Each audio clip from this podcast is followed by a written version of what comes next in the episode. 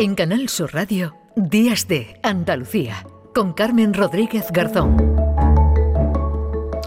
9 y 20 minutos de la mañana, lo decíamos al principio, parece que estamos en una etapa de descontento laboral. Se habla mucho últimamente de la gran renuncia que tiene su origen en Estados Unidos cuando tras la pandemia miles de trabajadores decidieron, pues eh, así un poco a lo loco, dejar sus puestos de trabajo por la insatisfacción que les causaba. Después está, los después está lo que se denomina el quiet quitting, el empleado que sobrevive y hoy nos preguntamos qué está ocurriendo, si todo esto tiene que ver solo con la, con la pandemia. Vamos a preguntarle a Gemma Ramírez, que es coach experta en gestión del estrés. Gemma, ¿qué tal? Muy buenos días.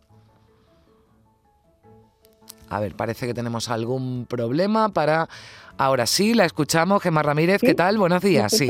Ahora, buenos días. Ahora, buenos días. Bueno, estamos eh, más descontentos si hablamos en el, en el eh, trabajo ahora tras la, la, la pandemia. ¿Ha ido evolucionando o cambiando el mercado laboral?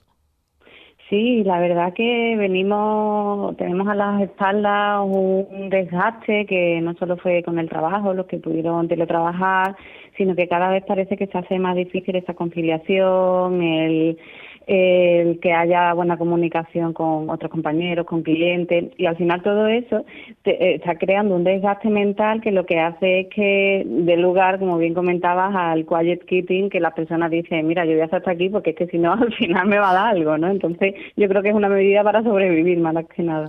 Bueno, aquí, y, bueno, igual nos tenemos que ir quedando con esos términos, pero decíamos, bueno, pues el que sobrevive, ¿no? El que acude a cubrir un poco expediente y ya está, claro, porque ese fenómeno, ¿no? De la gran renuncia que se ha dado en Estados Unidos, bueno, difícilmente, ¿no? Entiendo que se puede dar en una sociedad como la nuestra, al menos de forma masiva, porque, bueno, eso solo lo pueden hacer, ¿no? Unos cuantos privilegiados, renunciar a, a todo, ¿no? Y seguir con tu vida. Claro, lo que pasa es que se puede hacer de manera más civilina, más silenciosa, porque si tú antes te quedabas hasta las nueve de la noche y dices, mira, si quiero por contrato acabo a las seis, no puedo más, mm, no duermo por las noches, me voy a ir a mi hora, ¿no? Entonces lo empiezas a hacer pues de esa manera silenciosa, como se dice, y al final pues ya está eh, la postura de que el, empleado se reúna, o en este caso con la empresa o con algún encargado, y lleguen a un acuerdo, porque, mm, claro, es que esta situación tiene que mejorar. No podemos acabar con la con la salud de, nuestros trabajadores y entonces tomar ciertas medidas sí que pueden ayudar a que al final sean más productivos, haya un buen ambiente y bueno y de, mayores beneficios, que es de lo que se trata. Ahí vamos, ¿cómo podemos eh, motivarnos si nuestro trabajo no nos gusta o qué puede hacer una empresa para motivar a sus empleados, Gemma? Pues yo cuando trabajo con las empresas lo que hago es ver primero los principales quejas, las principales eh, cosas que se deberían de trabajar para que se sientan mejor.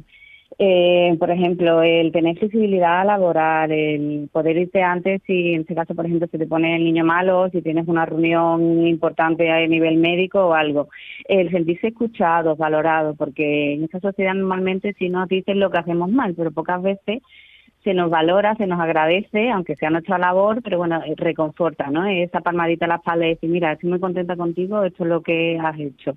Entonces, bueno, poquito a poco se pueden ir haciendo pequeñas cosas que parecen como un poco, yo mm. cuando las cuento digo, no voy a descubrir nada, pero sí que se puede ir mejorando poco a poco.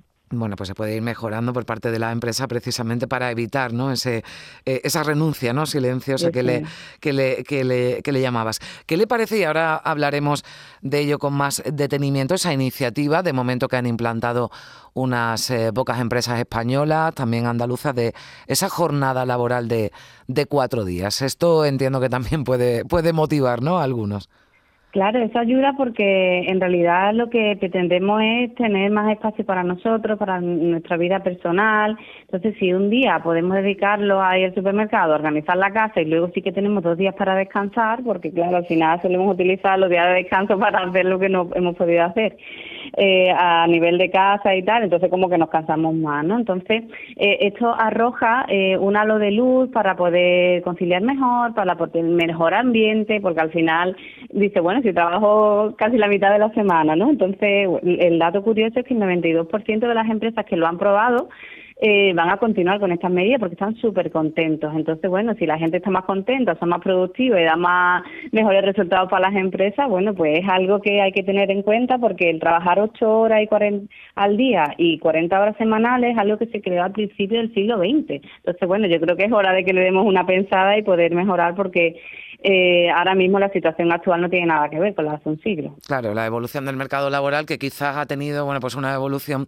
digamos, más, más fuerte o más rápida, ¿no? Por, por, por todo lo que nos ha llevado la pandemia. Había un estudio también el otro día que hablaba de los beneficios de los trabajadores híbridos, ¿no? Los que se han quedado al menos parte del tiempo, ¿no? Teletrabajando porque pueden disfrutar de más tiempo libre, de más sueño. Es decir, hay que buscar seguramente, ¿no? Soluciones mixtas, ¿no? Para, para, para, bueno, pues para que también la empresa porque entiendo que un trabajador motivado es un trabajador más productivo.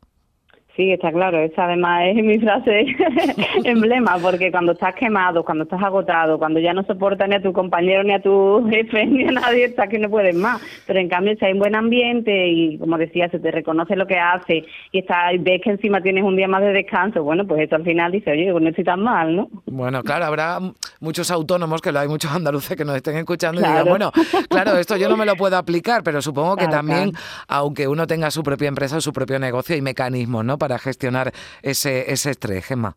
Sí, yo cuando trabajo con los emprendedores, los empresarios, al final, pues el delegar más, el decir, vamos a ser más productivos y vamos a hacer que en cinco o seis horas te quites todo lo que antes, pues haciendo menos pausas, haciendo reuniones más cortas, bueno, pues se llegue a hacer la misma eficacia que se hacía incluso mayor antes. Entonces hay que quitar, como darle una revisión a todo y ver que sí que hay aspectos que se pueden mejorar y a partir de ahí, bueno, pues vamos a tener más tiempo de calidad para después nosotros disfrutarlo de lo que deseemos.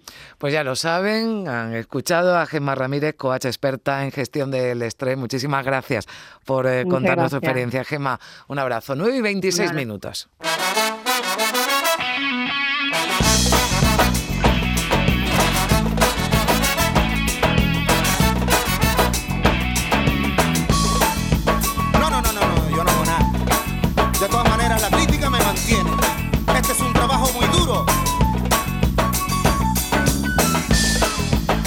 me dice vago la gente. En Canal Sur Radio, Días de Andalucía, con Carmen Rodríguez Garzón.